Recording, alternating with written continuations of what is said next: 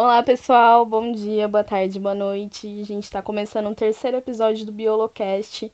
Meu nome é Regiane e eu tô aqui com os meus dois parceiros, o Fefo, o Guilherme. E hoje a gente tem um convidado especial, o Luciano, que ele é psicólogo e ele veio agregar na nossa discussão. Excepcionalmente hoje, a gente não tem a presença do Lucas, nosso amado Lucas, porque ele está em semana da qualificação dele do doutorado. E a gente sabe que não é fácil, então a gente decidiu dar essa folga para ele. Pode falar oi, pessoal. Eu não quero não. Tchau. Olá. Guilherme, recebe bem um convidado? Tá bom. Oi, oi, Luciano. Oi, oi, todo mundo. Eu tô azedo, hein? Já vou avisando. Oi, gente. Boa noite. Oi, Luciano. Parece o... Ah, na reunião do A. Ajuda, Luciano. Ajuda. Ajuda, Luciano. Eu nunca pensei nessa piada e eu já com o Luciano vai fazer um ano. Que como a Regis falou, a gente está sem o nosso amigo Lucas, porque o time vai ter um doutor daqui a um tempo, né? Pois Pensa é, que é pouca bota. doutor. Ah, querido. É tudo. Qualificadíssimas. E a gente tá torcendo assim, eu já vou deixar até a minha homenagem, porque assim, gente, pra quem me conhece sabe que eu sou um pouco emotivo, um pouquinho. Mas já deixo logo assim o meu, o meu amor e o meu orgulho da minha amiga, que vai ser doutora, doutora, tá? Muito, muito parabéns, Lucas. Mua! Agora volta no próximo, tá? Senão você vai ver, eu vou te prender na mesa que nem a Beyoncé faz cassia. Se não voltar, você passa lá no RH para conversar, tá bom? Um beijo. Isso, exatamente. É só essa semana folga. Semana que vem é no batente. Então, gente, a gente fez a nossa abertura, apresentamos nosso querido convidado Luciano. Só que eu esqueci de falar qual era o tema de hoje. Mas o tema de hoje é o quê? Drogas. Então a gente vai fazer uma discussão, a gente falar sobre os aspectos que envolve essa, esse tema, né? Só que para a gente poder dar esse início nesse debate, eu vou passar um pouquinho do que é o significado da palavra droga, né? Qual é a denominação disso? A gente chama de droga qualquer tipo de substâncias que são utilizadas, sejam, a maioria das vezes são sintéticas, né? Mas que causam alterações na estrutura e na função do nosso organismo. Aí elas podem ter diversos efeitos, como a questão de dependência. Aí as drogas listas são os, os, medicamentos, né? Até mesmo a cafeína ela pode ser considerada uma droga. E as drogas ilícitas são a que a gente conhece comumente, que é maconha, cocaína, êxtase, aquelas em geral. Aí, dada essa introduçãozinha da denominação, a gente vai falar um pouquinho como que elas agem no sistema nervoso. Como a gente é biólogo, a gente vai dar essa introdução que é mais na nossa área. Aí depois disso a gente vai discorrer sobre todos os outros aspectos que envolvem esse tema. E assim, quando a gente vai pesquisar sobre isso, tem uma infinidade de artigos e assuntos relacionados, porque o efeito da droga sobre o nosso sistema nervoso, ela é muito amplo, né? Não dá para a gente ser direto e falar, olha, todas as drogas agem assim, ponto. Não, cada droga vai agir de uma forma mas, de forma geral, para quem está acompanhando aí os nossos posts, já percebeu né, que a gente falou aí da história, da evolução do sistema nervoso, até chegar no nosso sistema nervoso. Então, alguns termos utilizados aqui vocês já vão estar tá sabendo. E se não estiver sabendo, é só correr lá no nosso Instagram, que está tudo bonitinho, detalhado para vocês. Mas voltando a falar ali do nosso sistema nervoso, como que a droga age? Eu trouxe para vocês como exemplo o álcool, certo? O álcool, quando ele entra no nosso corpo, a molécula, né, ela vai estar tá ali no nosso corpo, ela vai se direcionar para os nossos neurônios, aonde ela vai se ligar a alguns receptores de membrana, ou seja, aqueles receptores, aquelas proteínas que estão lá para receber neurotransmissores e passar toda a informação e estímulo adiante, eles vão ser ocupados pela molécula de álcool, né, a molécula do álcool. E aí, um dos efeitos que eu vou falar aqui para vocês é por. Menino, será que pegou? Tá, passou um caminhão de lixo, peraí.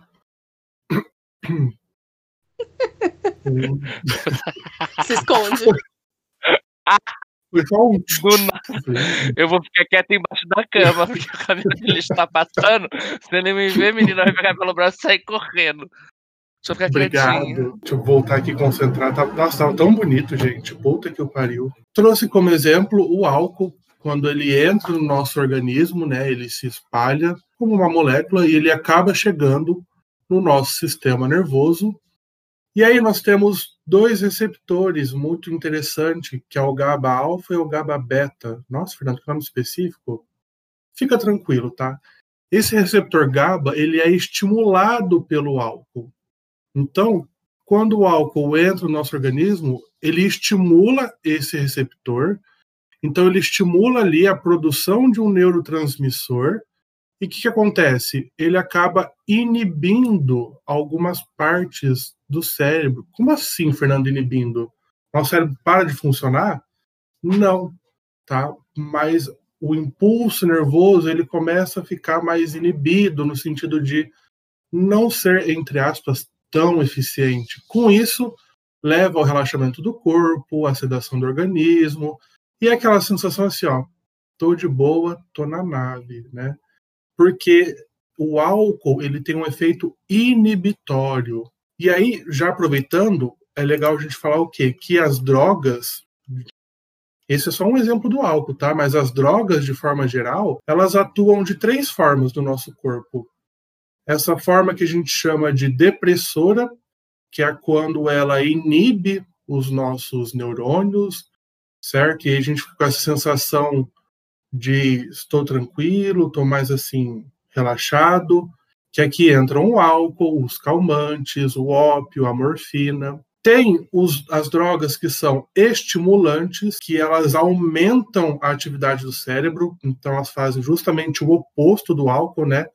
que é quando a pessoa fica lá agitadona, que aqui entra, por exemplo, a cocaína, e aí, como consequência, eles acabam inibindo sensações de fome, de cansaço, etc. E nós temos também as drogas que são classificadas como perturbadoras, também chamadas de alucinógenas, que elas modificam a qualidade da atividade do cérebro. E aí começa a alterar a percepção e o pensamento, que gera alucinações e delírios. E aqui entra, por exemplo, a maconha, o êxtase e o LSD. Então, como eu disse para vocês, a gente não consegue falar como cada droga afeta, ela atua no nosso sistema nervoso. Mas saibam que todas elas vão estar relacionadas ali com os neurotransmissores, ou é, inibindo e diminuindo a quantidade de neurotransmissores ou estimulando a produção dele, fazendo com que os, entre aspas, sintomas sejam os mais diversos, né? E aí entra a larica, a fome, a sede e assim por diante. Então, gente, lembrando também que estamos falando sobre todo e qualquer tipo de drogas, né?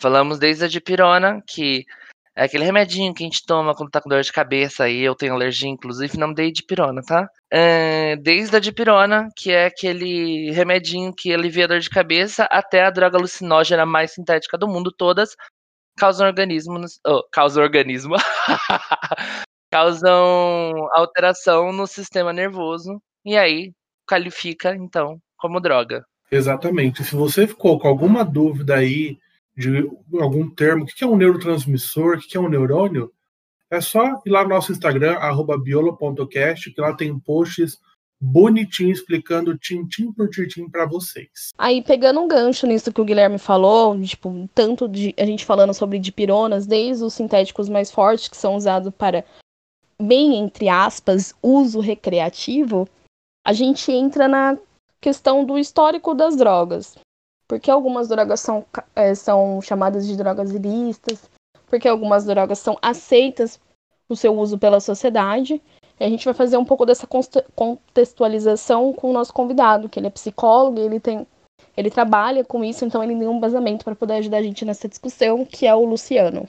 É, eu vou trazer então um trabalho do professor da Universidade de Madrid, Antônio Escotado, que ele fez um tratado, uma compilação das informações que nós temos sobre o desenvolvimento da droga junto com a sociedade humana, né? nos diferentes pontos do globo, nos diferentes momentos históricos, e ele chega à conclusão de que a droga ela é quase como um dispositivo antropológico, um elemento antropológico, por fazer parte indissociável da civilização. Né? Então, como hoje nós temos a dipirona, como foi falado, o café, o álcool, em outras épocas, outras drogas eram tidas com o mesmo valor, né? como trazendo agora para psicologia, no início dela, que o Freud desenvolveu o trabalho né, sobre a coca, em que ele falava que a substância era um ótimo remédio contra a depressão, para eliminar o desconforto gástrico, tinha toda uma série de benefícios e que, inclusive, nos Estados Unidos, no século XIX, era vendida nas farmácias, né? Era usada para de dente, outros tipos de tratamentos, né? Então, o que o professor vai trazer nesse trabalho é, como vocês afirmaram, da diferença entre as drogas, umas, nas palavras dele, né, trazem paz, outras inspiração, outras viagem, mas que todas elas fazem parte do desenvolvimento da sociedade de uma forma ou de outra, né? Eu achei legal, e aí eu estava lendo um artigo, só uma informação bem inútil, assim, que foi registrado o consumo de álcool 6 mil antes de Cristo. 6 mil. Então o povo já estava bebendo antes de Cristo nascer e fazer toda a revolução religiosa. Né? Imagina nos dias de hoje. E os motivos, olha que eu achei interessante esses motivos religioso ou cultural, facilitar a socialização e até mesmo o isolamento. Alô? Oi, Guilherme deu um grito de alô. Eu caí, desculpa, machuquei toda, bati os dentes, tô toda cagada. Pode voltar, perdão. Sério? Tá bem? Não, eu caí da internet. Ah, tá. Devia ter caído com a cara no teclado mesmo. Depois dessa. Ai, gente. Depois eu que sou idiota. Toma então, filha. Então, a gente vai chegar na, na época mais presente, ali na década de 70, em que se inicia essa lógica do proibicionismo no governo Nixon. Então, é, se utilizam, sempre se utilizou, né, de diferentes uh, justificativas para se demonizar a droga. Então, a justificativa moral. Então, a pessoa que faz o uso dessas substâncias é uma pessoa moralmente inferior, é uma pessoa ruim. Tem a justificativa também né, da saúde pública, que o viciado é uma pessoa doente e que ele, por exemplo, né, hoje em dia tem essa discussão do crack, que é uma pessoa que não tem condições de escolher, então deve ser internada compulsoriamente. Né, a segurança pública, então essa guerra às drogas que se desenvolveu, teve essa lógica aí da segurança nacional. Né? Então a droga surgindo como um, um símbolo de ameaça à soberania do Estado que deveria ser combatida. Né?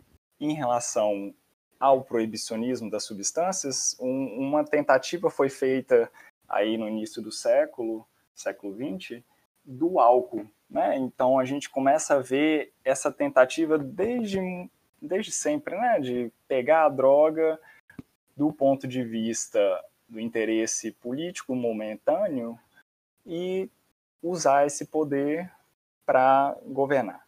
Né? Então, por exemplo, pega aí o álcool, que tinha uma associação muito forte com os irlandeses, com os italianos, a, a cocaína, o, os ópios, né, os opiáceos, tinha a ver ali com os chineses, o, a maconha com os mexicanos, então tem toda uma... Os, opa, foi mal. Toda uma... Então tem toda uma associação entre diversas substâncias e as populações que as representam. Então, mais um motivo para se controlar o fluxo dessas substâncias na sociedade naquele momento? E como tudo é política também, né? Porque, assim, pelo que você tratou, é, como, como tudo foi tratar, traçado, como tudo foi, foi trazido pelo Luciano, inclusive, vocês estão vendo que o Biologame, o Biolocast é, é o. Eu ia falar um palavrão, mas desculpa, mãe, é muito bom. Vocês estão vendo, né? Ah, é do caralho. Fala sério, eu tô arrepiada aqui. Não, é o caralho. É o caralho a quatro de asa e a, a rebandada inteira dos caralhos é o Biolocast. Vocês estão vendo, Agora, né? esse é o Guilherme falando. Esse é o Guilherme conhecendo. É, tudo que ele se controlou de palavrão, ele falou tudo agora. Oi, mamãe, tudo bom? Eu te amo. Ah! Então, mas assim, é, tudo tem a ver com esse contexto social, né? Tudo tem a ver com. É, será, que, será que só cuidamos de quem. Será que cuidamos dessas pessoas que são que tem esse vício ou será que varremos ela para baixo do tapete? né? Sim, sim. Porque é isso que tá Uhum. acontecendo, inclusive em São Paulo com a Cracolândia, né? Eu morei em São Paulo por muito tempo e é engraçado que é sempre demonizado, né? Quando na verdade é tudo questão de saúde pública, né? Que a partir do momento que a gente tem um que pensa em saúde pública, vai olhar para aquilo e falar assim, gente, isso é saúde pública, tá?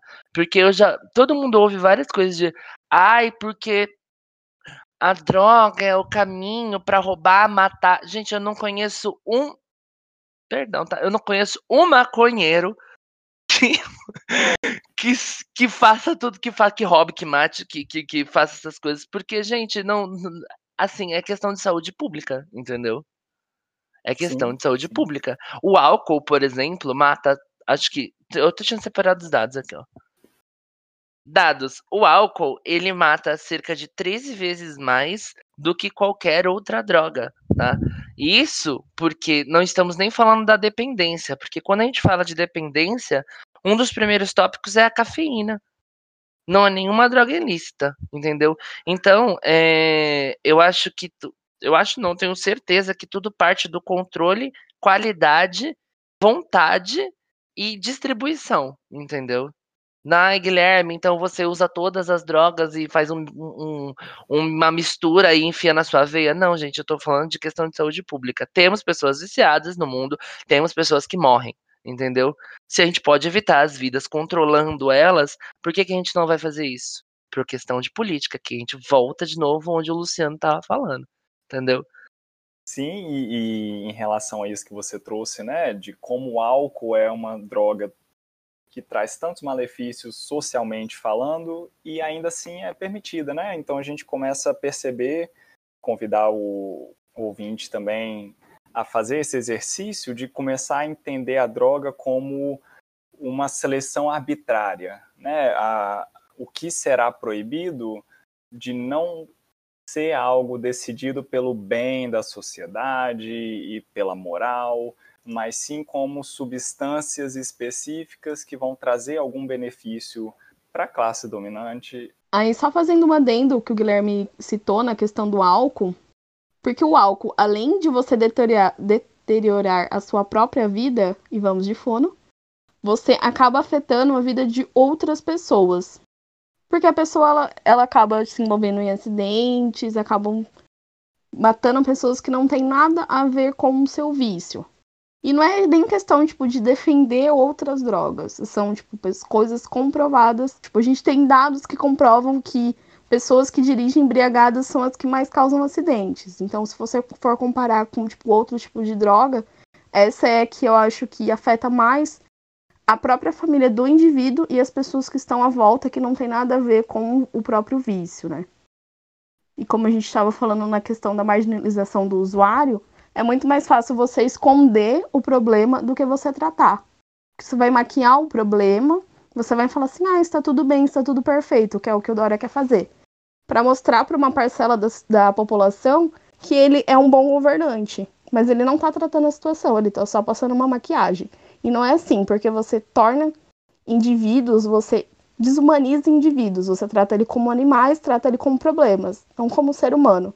Aí eu acho que não é assim que a gente tem que trabalhar, né? Isso mesmo. E a Regis falou uma palavra muito bonita, né? Acaba é, marginalizando esses indivíduos. Porque as políticas pro... a fono, de novo, alô, políticas proibi... as políticas de proibição, né? Vamos assim, política de proibição, proibicionistas, foi. É, qual que foi o resultado que a gente vê disso tudo? As pessoas, os usuários, são estigmatizados. O que, que é isso? É, taxados como indivíduos negativos, são colocados de lado da sociedade. E a política de tratamento a essas pessoas é totalmente negligenciada. Né? Acho essa palavra é muito chique também. A política é negligenciada. Foda-se, não vou tratar vocês. Eu vou, que a Ré justamente falou, eu vou esconder, vou maquiar e falar: olha como eu governo bem o meu estado. Me põe de pres presidente do Brasil? Não se depender da É. gente, óbvio que não. Né? E assim, Bom. e assim, eu até tava falando com o Luciano, porque assim, é, ninguém busca entender o que que tá acontecendo. Entendeu? Porque no final das contas, isso aqui eu aprendi com o Luciano, viu? Não é o que a pessoa tá usando, mas o porquê. Fala um pouquinho pra gente, Luciano, sobre aquele estudo que a gente estava conversando antes. Sim, claro. É um estudo feito por um cientista chamado Bruce Alexander. Ele é do Canadá e ficou conhecido como o Parque dos Ratos, né? Rat Park. Não é um estudo 100% conclusivo a respeito de toda a natureza, né, do uso da droga, do vício, tentou ser reproduzido algumas vezes, mas talvez coloque uma perspectiva interessante de como que o contexto no qual o usuário está inserido importa para o fenômeno né, da, do uso da droga. Então, como era esse, esse experimento? Primeiro, foi usado por cientistas para estabelecer esse vínculo da droga com o vício, o, as caixas de Skinner, né, que a parte behaviorista da psicologia desenvolveu um método muito prático de se analisar o comportamento. Então, coloca um ratinho numa, numa caixa, coloca uma alavanca, cada vez que ele toca nessa alavanca, cai um, um prêmio. Né? Então, ele vai ser tentado a apertar cada vez mais essa, essa alavanca, e tem diversos usos, né? Mas nesse caso, uma, uma das recompensas era uma água normal, a outra uma água com um princípio ativo, podia ser heroína, é, cocaína, mas percebeu-se que o rato, quando provava essa substância, começava a fazer esse uso cada vez maior dela ao invés de usar água, né? E morria. Então, constata-se que a droga é a causadora do, do vício e desse mal que causou ao rato, né? Então, a ideia do Bruce foi de fazer um parque dos ratos com um espaço muito maior, com outros ratos, com ratas uh, fêmeas, né, para terem esse convívio social. É, tinha Coito. brinquedos. O acasalamento. O acasalamento. tinha brinquedos, tinha comida sobra, enfim. Então, um paraíso né, dos ratos. E percebeu-se que o uso era presente, mas de uma forma como se fosse também um momento aí de distração, né? Então, da mesma forma que ele usava a roda para correr, ele ia lá e tomava substância, não ao ponto de morrer por isso, mas de se tornar um uso recreativo. Né? Então, o que ele constatou na época foi que a, à medida que a felicidade do indivíduo né, aumenta, a vontade de se anestesiar talvez diminua. Então, por isso que o, é importante acredito, né? Mesmo que o estudo não comprove 100% toda essa lógica da contextualização no social, a gente também não pode restringir o, o fenômeno do vício apenas na perspectiva né, neuroquímica da coisa. A gente tem que entender o fenômeno da dependência num contexto social. Hum, calma, tá passando uma moto agora. Vai, moto. Sou eu. Era eu, você viu? Achei que era a, a garupa da Luísa Capado. Não, fui eu. Não, não, não, fui eu, fui eu. Pareceu, né? eu sou eu achei. Nossa. Sim. Foi tudo. Desculpa, gente, desculpa, perdão. É. Vou voltar aqui pra minha insignificância, tá? Ah, vou botar o microfone. Beijos. Ah, uma palhaça. E aí, eu estava pesquisando, tem um artigo muito legal. Eu vou até deixar de referência para quem quiser ler ele por completo, que estava tratando sobre a questão da política do proibicionismo e tal. Tá. E o que fazer então com essas pessoas? O que, que, né, que, que a gente tem hoje em dia? E aí, nos anos 80, olha que interessante, né? Estamos falando de droga. Uma pausa. Nos anos 80 começaram os movimentos sociais a respeito desses usuários. Né? Lá na Holanda, o nome é Junkbond, não sei se pronunciei certo, mas achei chique falar. Né? E a ideia desses movimentos era justamente buscar melhores condições de vida para esses usuários. E nos mesmos anos 80, esses movimentos ganharam força, adivinha com o quê? Com a epidemia da AIDS. Nossa, Fernando, mas o que, que a AIDS tem a ver com os usuários de droga? Ambos, infelizmente, tinham uma coisa em comum. Eles eram estigmatizados, né? Tanto os usuários quanto as pessoas soropositivas da época, elas eram deixadas de lado da sociedade literalmente deixar da morte, né? Foda-se, você pegou AIDS, não quero te tratar. Foda-se, você é um drogado, não quero te tratar.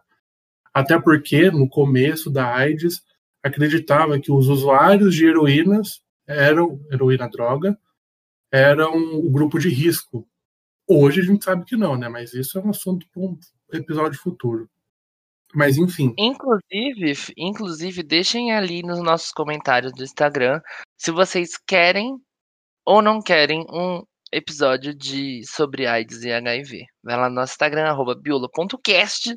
Já tô fazendo jabá sim. Vai lá e deixa no post que a gente anuncia esse episódio aqui, se vocês querem ou não, um sobre HIV. Tá? Obrigadão. Ah, não, é que se você falou da questão dos usuários de heroína ser considerado grupo de risco, é porque a heroína, ela é uma droga que muitas vezes ela é injetável. Então, os usuários eles podem fazer compartilhamento de agulhas. Como a gente sabe, a AIDS é uma doença que, que é transmitida, né? O vírus do HIV é transmitida por ou relações sexuais sem proteção, ou transfusão sanguínea e uso de agulhas. Então, por isso que os usuários de heroína eram considerados grupo de risco naquela época, pelo compartilhamento de agulhas, né? Isso, isso mesmo. A partir disso, desse, desses movimentos sociais, começa o que a gente conhece hoje como os planos de redução de danos. Né? Então, alguma parcela da população começou a olhar para esse público e falar: olha, é o que o Guilherme falou, isso é questão pública, eles precisam de um atendimento especializado.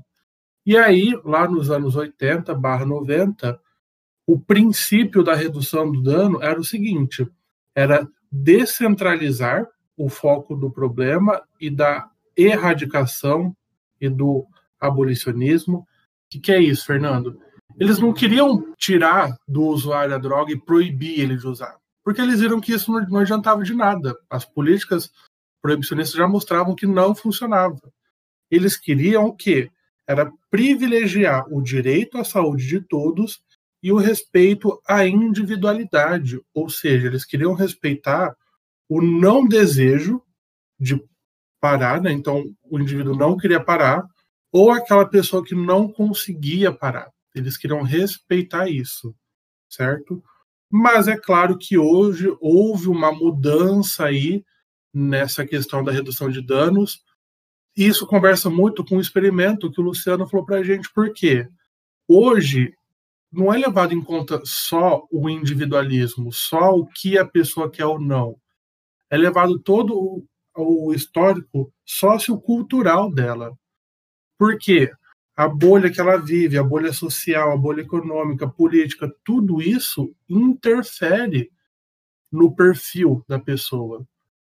E a gente viu no caso dos ratinhos, né? Então o ratinho ali, ele buscava usar mais droga por conta do contexto em que ele estava vivendo, né? Usava mais ou menos.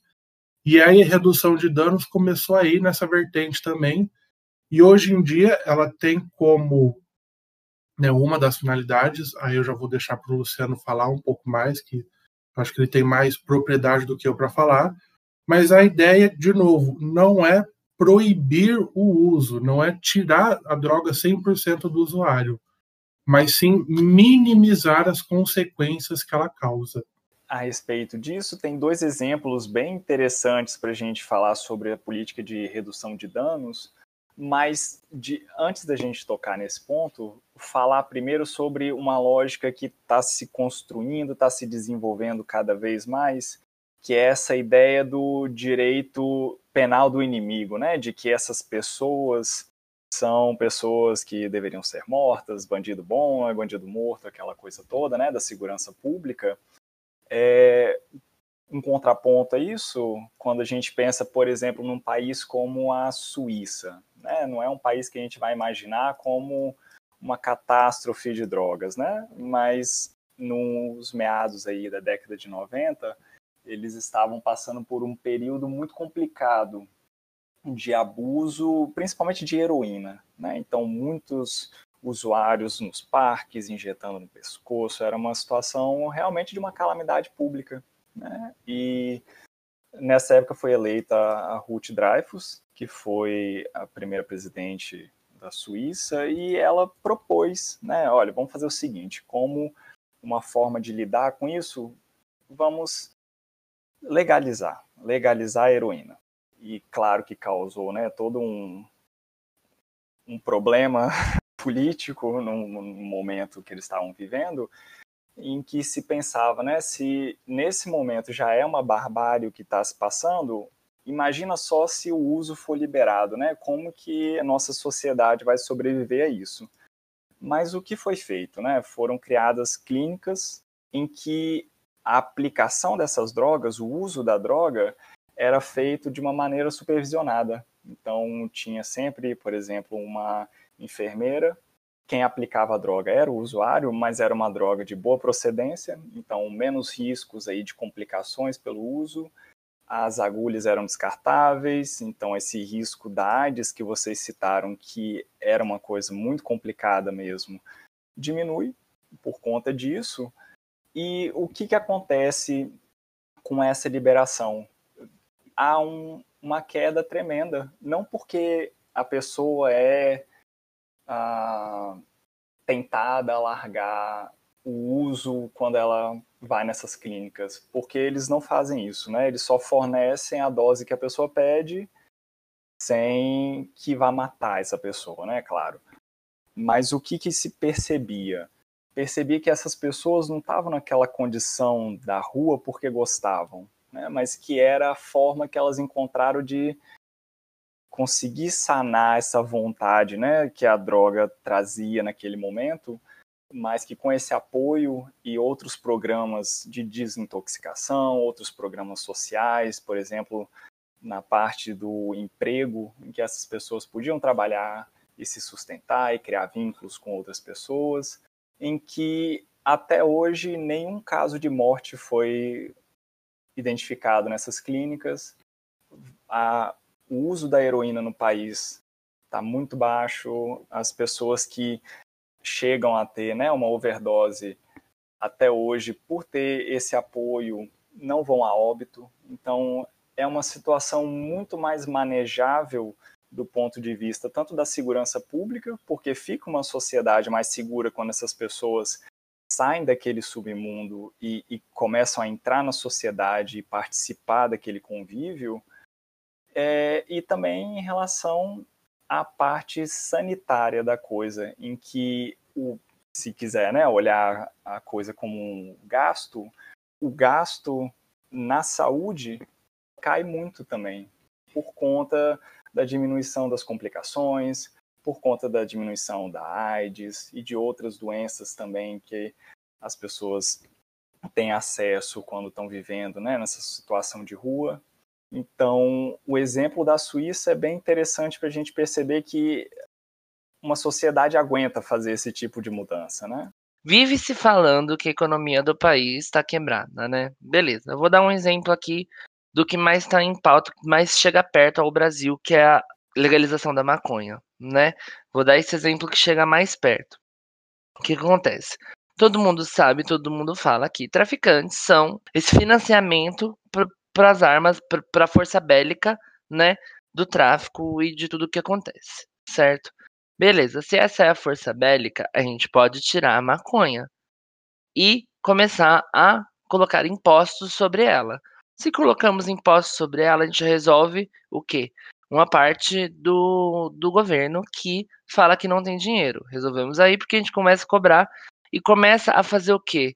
Começa a trazer um controle de qualidade para essa pessoa. Nem que for assim, ó, você pode ficar com esse tanto, você pode ficar com esse tanto, sabe? Porque aí já traz, já resolve o problema bélico, já resolve o problema de dinheiro, entendeu? Já controla como saúde pública isso, porque assim, quando teve a época da lei seca, certo? Teve quase 64% a mais de consumo de álcool, entendeu? Então, eu não tô falando assim, ai, pega a, a, a maconha e bota, sei lá, na boca de uma criança de 10 anos. Não tô falando isso, pelo amor de Deus, entendeu? É igual cigarro. Teve toda a campanha de é, você pegar e mostrar o porquê que o cigarro é ruim, certo? Teve toda essa campanha. Hoje é mais fácil você encontrar pessoas que não fumam do que pessoas que fumam. É a mesma lógica, sabe? Já foi, já aconteceu isso no país. É só voltar e seguir o que tava, o que, o que já foi, o que já foi feito, entendeu? É, é para mim é, é lógica básica de administração pública. É exatamente isso que falta. Mas daí, tipo, fazendo uma ligação nisso que você falou, Gui, a gente entra na questão que a gente está sofrendo muito, que é a questão das guerras às drogas. Porque é muito mais interessante para o governo manter a guerra às drogas, porque o governo é corrupto. A gente mora, a gente vive num país corrupto, isso é um fato. Isso é uma coisa que não vai mudar tão cedo. E a gente sabe que quem comanda o tráfico não é o carinha que fica vendendo na esquina Exatamente. da boca. Exatamente. É quem é o dono? Quem é o dono da quadrilha? Quem é o dono do morro? É o quê? A maioria das vezes miliciano. É político. Então é por isso que muitas vezes a gente vive nessa campanha de guerra às drogas, porque é muito mais lucrativo para quem tá no poder não é interessante para o governo tratar isso como uma questão de saúde pública. Enquanto você está lucrando por fora, mano, foda-se a população. E também colocar em perspectiva isso que você trouxe, né? Como se fosse interessante do ponto de vista da segurança da sociedade, né? Se foi esse o argumento, de se prender o dono do bar da esquina e a Ambev continuar produzindo a cerveja sem nenhum problema, né? É, buscar esse vendedor a varejo, como é feito em relação a essa guerra às drogas, que acho que a gente pode concordar que foi um fracasso, né? A, o gasto aumenta, o Sim. uso também aumenta, a coisa se perpetua, né? Exatamente. E a gente sabe muito bem quem é o alvo das guerras às drogas, né? Tanto que saiu uma reportagem no Fantástico que de 68% das prisões feitas com reconhecimento facial são de, da população negra. Uhum. Aí você vai ver carceragem. A maioria da população que está presa por tráfico é a população negra. É a população de periferia, é quem já é marginalizado. Sim. Então fica bem claro quem é o alvo das guerras às drogas, né? Porque o playboy que tá lá na barra usando usa tudo, tipo, cheira, fuma, faz o caralho quatro, ele nunca vai ser preso. Quem vai ser preso é o carinha que tá lá na favela. Que ele não faz nada além do que, tipo, que vende, tipo, cincão e não tira nem metade do que do da pessoa que, que é o cabeça, né? Então. Mas era essa discussão que eu, ia que eu queria trazer com essa frase, sabe? Eu até ia completar sobre tudo o que, o que vocês falaram sobre esse discurso, sabe? É, é, o discurso que eu dei ali, eu até tô confuso agora no momento, porque eu ia usar como aspas, e eu esqueci de falar as aspas antes. Porque a gente ia conseguir falar.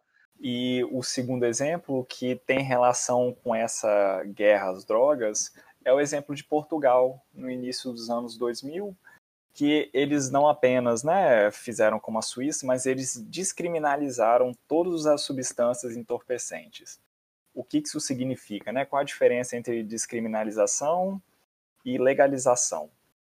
A legalização, imaginando uma cerveja, por exemplo, a legalização vai dizer quais parâmetros sanitários ela deve seguir, como ela deve ser embalada, como qual o preço que pode ser cobrado, tem toda essa lógica burocrática por trás. A descriminalização é a ideia de que se um policial te ver utilizando a cerveja, você não vai ser preso por isso. Né? É, então, em Portugal, na, no momento em que se faz isso, milhares e milhares de pessoas deixam de ser criminosas, deixam de ser bandidas e são tratadas como pessoas que devem ser aceitas em programas de cuidados, né? pessoas aí em que a desintoxicação deve ser por vias de persuasão, né? e não por vias de um enforçamento da, da lei, de se tornar realmente um inimigo do Estado. Né? E o que, que acontece? No início, claro que tem um aumento do uso, a curiosidade, aquela novidade toda, mas que logo a coisa se estabiliza, o crime cai, o tráfico diminui, porque por que, que eu vou querer pagar por uma droga de pior qualidade num lugar que eu não conheço, com uma pessoa que eu não conheço, se eu posso ir num lugar especializado nisso que vai me vender uma coisa de boa procedência, né? Então, essa ideia da redução de danos passa, acredito eu, necessariamente pela descriminalização da substância, de que a pessoa não deve ser vista como um inimigo da sociedade, e sim mais um cidadão que talvez esteja passando por um momento aí de um vício descontrolado em uma substância, né, como vemos pessoas que abusam do álcool, do café, que tem todo um transtorno em volta que a gente acaba não falando muito a respeito, né? Mas usuários, pessoas, né, que estão passando por um momento difícil na vida, se encontraram aí no abuso de uma substância que tem uma dificuldade de se retirar, mas que com esse auxílio, pode ser do Estado, ou dessas clínicas, ou de grupos de apoio, muitas delas conseguem sair ou diminuir o uso até um ponto somente recreativo, que não traz dano nem a ela, nem às pessoas próximas, nem à sociedade. Né? Então, a gente percebe nesses dois exemplos de países que acredito que não associamos com países né, de muita violência, de muitos problemas, políticas muito mais abertas em relação ao uso dessas substâncias. Exato, e eu, eu não sei até que ponto essa lei está valendo, mas existe uma lei federal de número 10.216 de 2001 que legitimou a reforma psiquiátrica na área da saúde mental. Com isso, os usuários de droga eles foram efetivamente aceitos como responsabilidade da saúde pública, mais especificamente da saúde mental, e os portadores de, de possível transtorno mental têm direito ao tratamento e à reinserção social. Né? Acho que completa, completa muito bem com o que o Luciano falou para gente. É, gatinhas, é isso. Aí, Dó, gatinhas, hoje a gente tá entregando. Eu acho que, que eu ia falar alguma coisa, mas agora eu não lembro mais. Você ia falar que ama a mamãe. Ela aprendeu com a Dolores que não pode falar mentira, tá? Ô, Fernando, você não me provoca, tá? Tô brincando. Você não ia falar alguma coisa em relação à guerra às drogas? Fazer algum complemento? E, inclusive, aproveitando um gancho né, nessa redução de danos, tem um cientista que vale a pena a gente citar, que é o David Nutt, que ele fazia parte do Departamento de Saúde britânico, que causou uma comoção na época que saiu esse estudo dele, em que ele afirma, por exemplo, que a heroína e o crack são menos prejudiciais socialmente do que o álcool, por exemplo, né? E que estudo foi esse que ele fez? É, se chama quem quiser pesquisar vale muito a pena, a escala, escala, epa, escala racional do dano das drogas, é, em que ele pega as principais substâncias né, que são usadas hoje em dia, heroína, cocaína, álcool, ketamina, anfetamina, tabaco, e classifica elas em danos físicos, dependência e danos sociais. Então, tem toda a metodologia dele que é bem interessante, mas que ele chega a certas conclusões que na época foram muito controversas, né? E iam contra essa política das drogas e de encontro a uma ideia que nós trouxemos no começo de que a legalização ou não de uma determinada substância tem mais a ver com uma escolha arbitrária do que uma escolha visando o benefício social, né? E mais uma vez disse tudo e entregou, serviu e fez o que quis aqui nesse podcast. Luciano, muito obrigado. pode fazer o que quiser e não só com o podcast, gente. Fica à vontade. Oh, Meu Deus do céu! Ao vivo. Alunos, o, o, o Aleph, por favor, não corte essa parte que todo mundo vai ver não, que essa parte você puta. deixa, Aleph. Pelo é, amor de puta. Deus. Ai, Oi, mãe. Oi, aluno. Não desiste de mim. Segunda, quarta-feira, ó. É, células eucariontes, tá bom? Vamos falar também de água, sais minerais.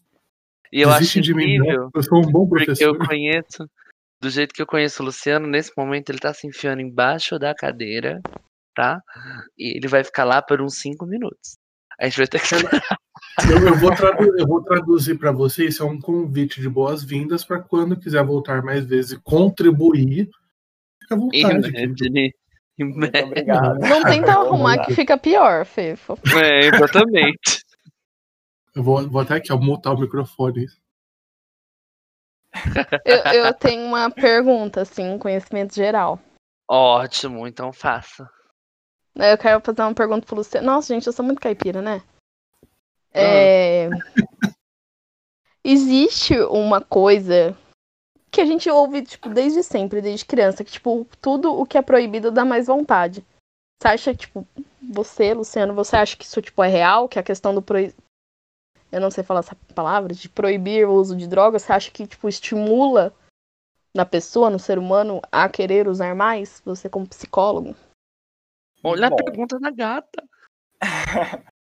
a minha opinião pessoal sobre isso é de que não necessariamente por ser proibido eu quero fazer mais, mas quais as consequências de se proibir uma substância, por exemplo. Ela vai ser destinada, como aconteceu né, no movimento da contracultura nos Estados Unidos, então pessoas que eram contra esse, essa arbitrariedade estatal começaram a questionar e usar essas substâncias e perceber que elas não eram tão danosas quanto o álcool, por exemplo, né? Então, nesse momento, meio que se quebra toda a confiança da validade de toda essa guerra às drogas, de as drogas são um problema em que a gente precisa, né, dessa questão da abstinência. Então, o que a gente vê, por exemplo, colocando numa situação normal, né? Você sai, vai para um bar, vai para uma festa.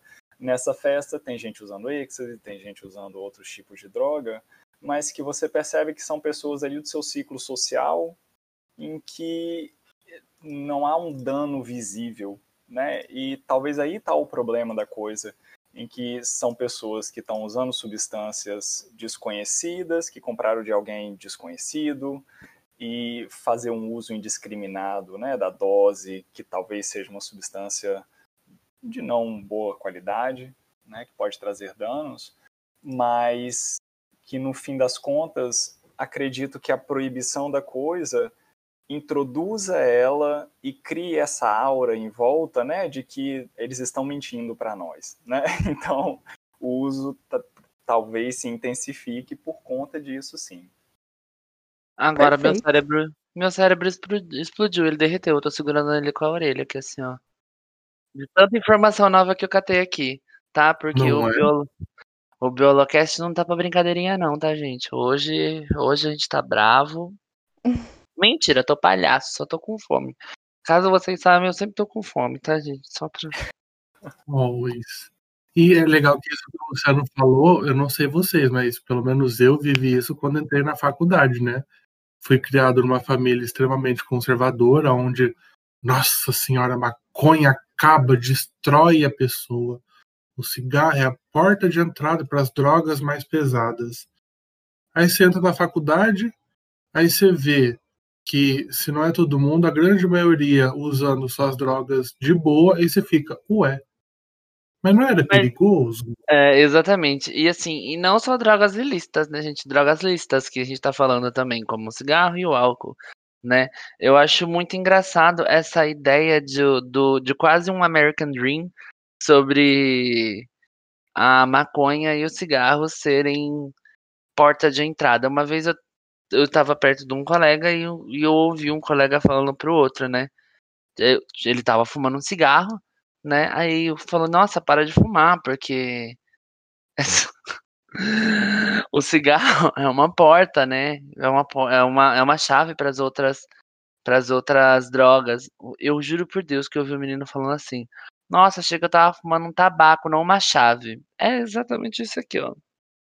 As pessoas fumam e, e fazem o que querem e não não necessariamente vai associar a outras drogas, né? Sim. Negativo. E- E é- Perdão, Ah, pode falar.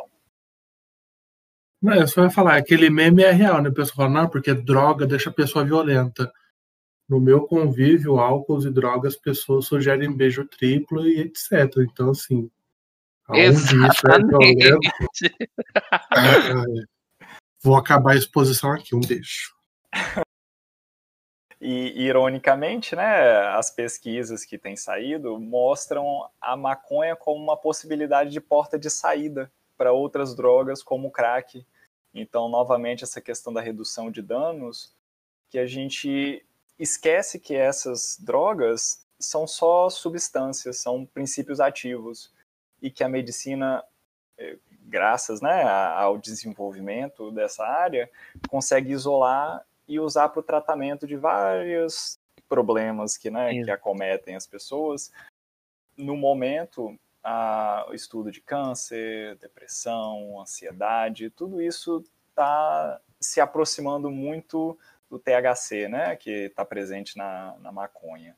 E trazer a ideia que essas substâncias não necessariamente possuem um valor moral intrínseco, né, de que a maconha é ruim, o álcool é bom, é, elas são só substâncias disponíveis para a gente fazer o uso e para pesquisa e para utilização da forma que acharmos mais interessante, né?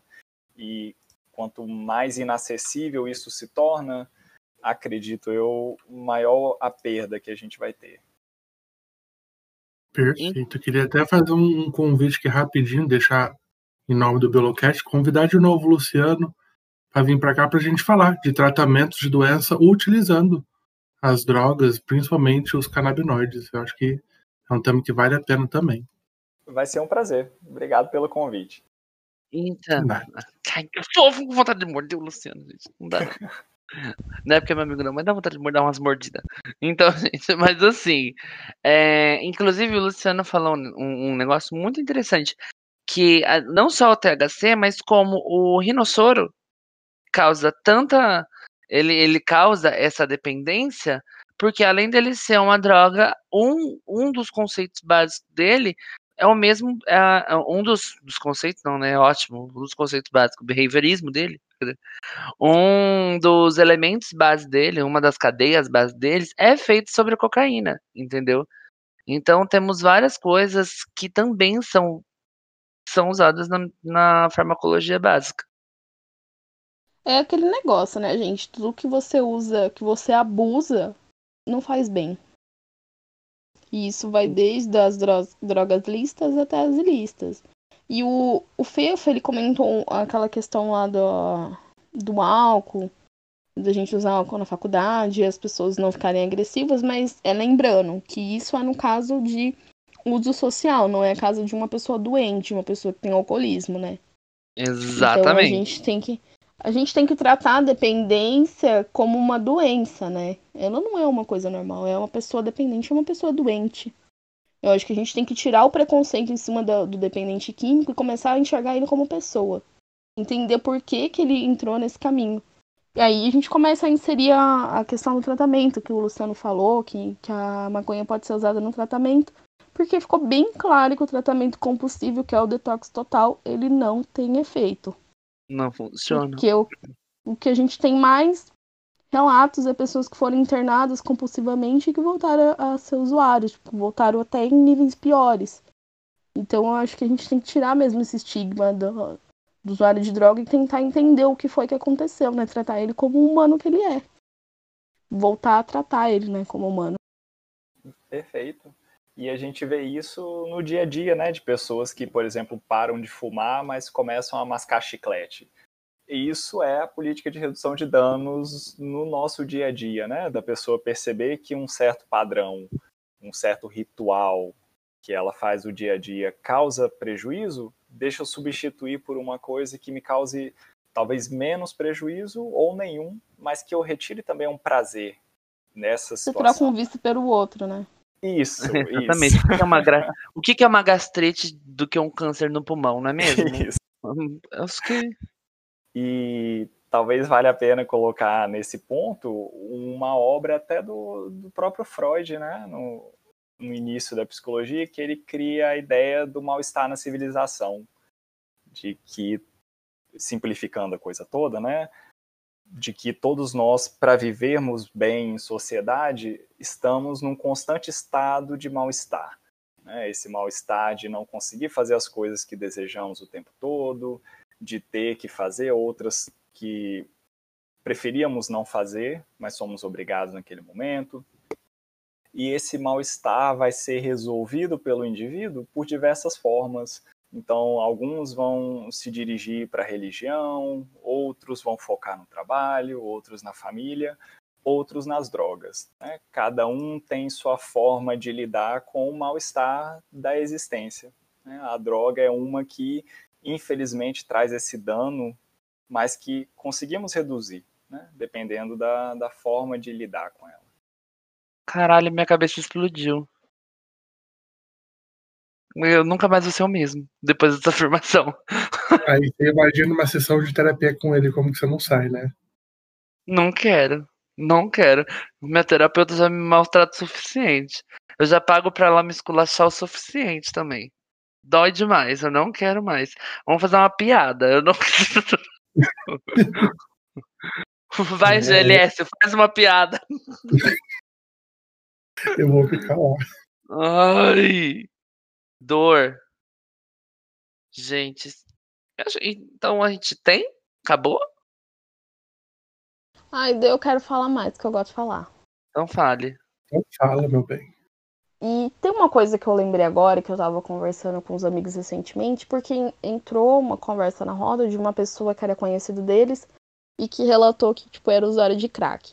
Aí a gente começou a entrar numa discussão, porque, tipo, as pessoas têm na cabeça dela, delas, né, que, tipo, o usuário de crack é aquela pessoa que tá em situação de rua, que é aquela pessoa que que vive mais dentro da loucura dela do que são, né, em estado mental normal, normal entre aspas, né, pelo aceito pela sociedade. Só que eu acho que não. Porque a gente, na nossa vida, a gente vai trombar com vários usuários de droga que a gente nunca vai imaginar que é usuário de droga.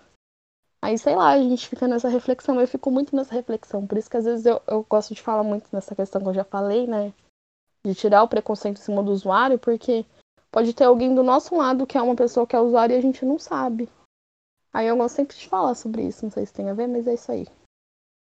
E também é uma forma de convidar a pessoa né, a se abrir, a tentar lidar com esse problema e, e não tentar guardar isso com a culpa né, de ser usuária e de ficar com vergonha e o problema só se intensificar. E quanto mais acesso a gente tem a esse comportamento dessa pessoa, a gente consegue, por exemplo, novamente reduzindo os danos, talvez convencê-la a tentar, por exemplo, né, num, num contexto de, de amigos, de convívio social, a substituir por uma droga menos nociva à saúde. A gente Ou vê pelo drogas... menos reduzir, né? Sim, sim. E exemplos de drogas, né, meio absurdas, assim, como o crocodilo, em que a pessoa realmente vai se destruindo pelo uso e como que talvez a gente pudesse substituir essa substância por uma que causasse menos sofrimento, né? Como o quê? Como o crocodilo? É crocodilo. Crocodilo. Eu tô passado, eu entendi você falando crocodilo. Olha, gente, me perdoa, tá? Mas eu vou, eu vou, eu vou compartilhar uma parte muito, muito obscura da minha mente, que é a parte imaginativa. Eu juro que eu imaginei alguém pegando o jacaré pelas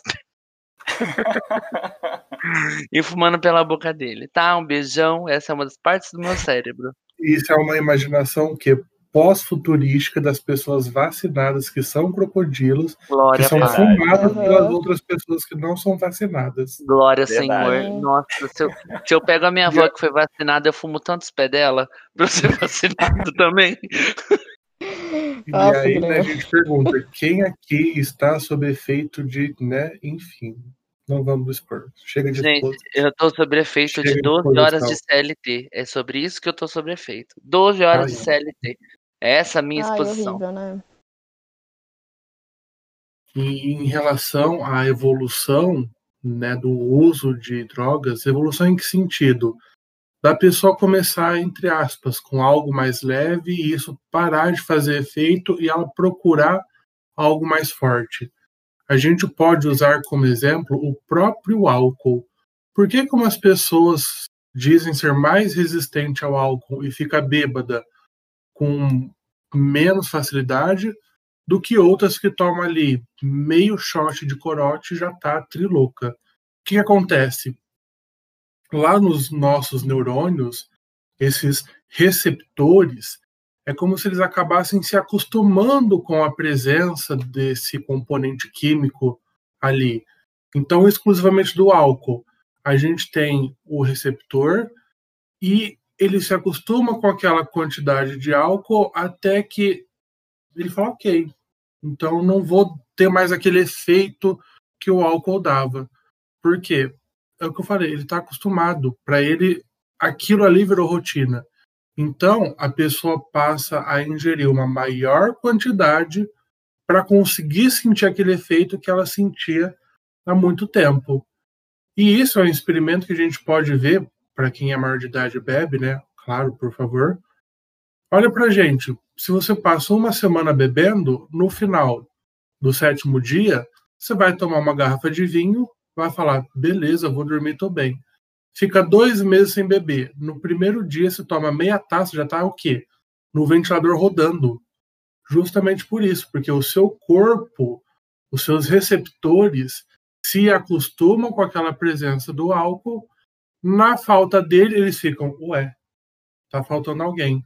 E aí, quando volta, volta toda a sensibilidade lá em cima. E aí, por conta disso, que as pessoas vão procurando cada vez mais uma droga que intensifique esses efeitos. Só para deixar claro, olhar pra gente nada, olha pro Fernando, eu não ponho uma gota de álcool na minha boca. Minha mãe sabe, mãe, eu te amo, tá? Minha mãe ouve esse podcast álcool. periodicamente, ela sabe que eu não ponho nem álcool na boca. É só água e refrigerante. Isso que. Exatamente. Álcool no meu corpo só por fermentação, porque eu beber assim jamais. Não bebo um Álcool corante. no meu corpo só quando eu faço um dodói. Finalmente pra sua mãe que foi ela que te pariu, hein? Ai, ai, ai, dor, dor, dor. Desculpa, mãe. Me desculpa, mãe. Pardon. Isso que deu, né, gente? Na... Ai, ai, pari. Ai, ai. Então é isso, gente. Esse foi o episódio de hoje. Lembrando que deixa seu comentário com a gente, deixa sua dica, sugestão, crítica. Se for ruim, a gente não vai ligar. Mentira, a gente vai ligar. Mas não vamos relevar se for xingando a gente. Enfim, sigam a gente no Instagram, biolo.cast. Sigam a gente no Spotify, importante. Compartilha com todo mundo que vocês puderem, tipo mãe, tio, vizinho, pro inimigo também. Agora a gente vai deixar aqui. Fernando, qual o seu Instagram pra gente seguir você também? Arroba prof.fefo, segue nós aí. Perfeito. Fernando tem um trabalho também que chama. Como é que é, né? Vamos biologar. Vamos biologar, isso aí, ó. Tem perda de Tudo e mais recente. um pouco. Tudo e mais um pouquinho. Falando, falando de biologia em vários aspectos. Terminando agora a pegada de vestibulares. Logo vem um tema aí que tá babadeiro é, gata, a gente trabalha com, é. com várias coisas, então. A rainha das mídias sociais. É, é, querida, eu sou formado em biologia, você imagina se fosse marqueteira, né? Enfim. Temos também o Gui, que é o arroba eugaleron, que também tem o trabalho dele ótimo, que todo mundo conhece, que o Biolocast saiu daí, que é o Biologamer, que ele faz eu. lives. Sim. Então sigam ele também, conteúdo de primeira e muita baixaria. Alto lá. Por que, que do Fefo você não fala que tem baixaria? Hein? Porque o do Fefo são slides Porque prontos. não tem, querida. É, amada, aqui é qualidade. Baixaria eu deixo pra fazer aqui ao vivo. Entendi. E o nosso... e também, não menos importante, o nosso ilustríssimo é, convidado do dia, o Luciano. Deixa pra gente aí seu arroba, Luciano. É arroba Luciano Durão no Instagram.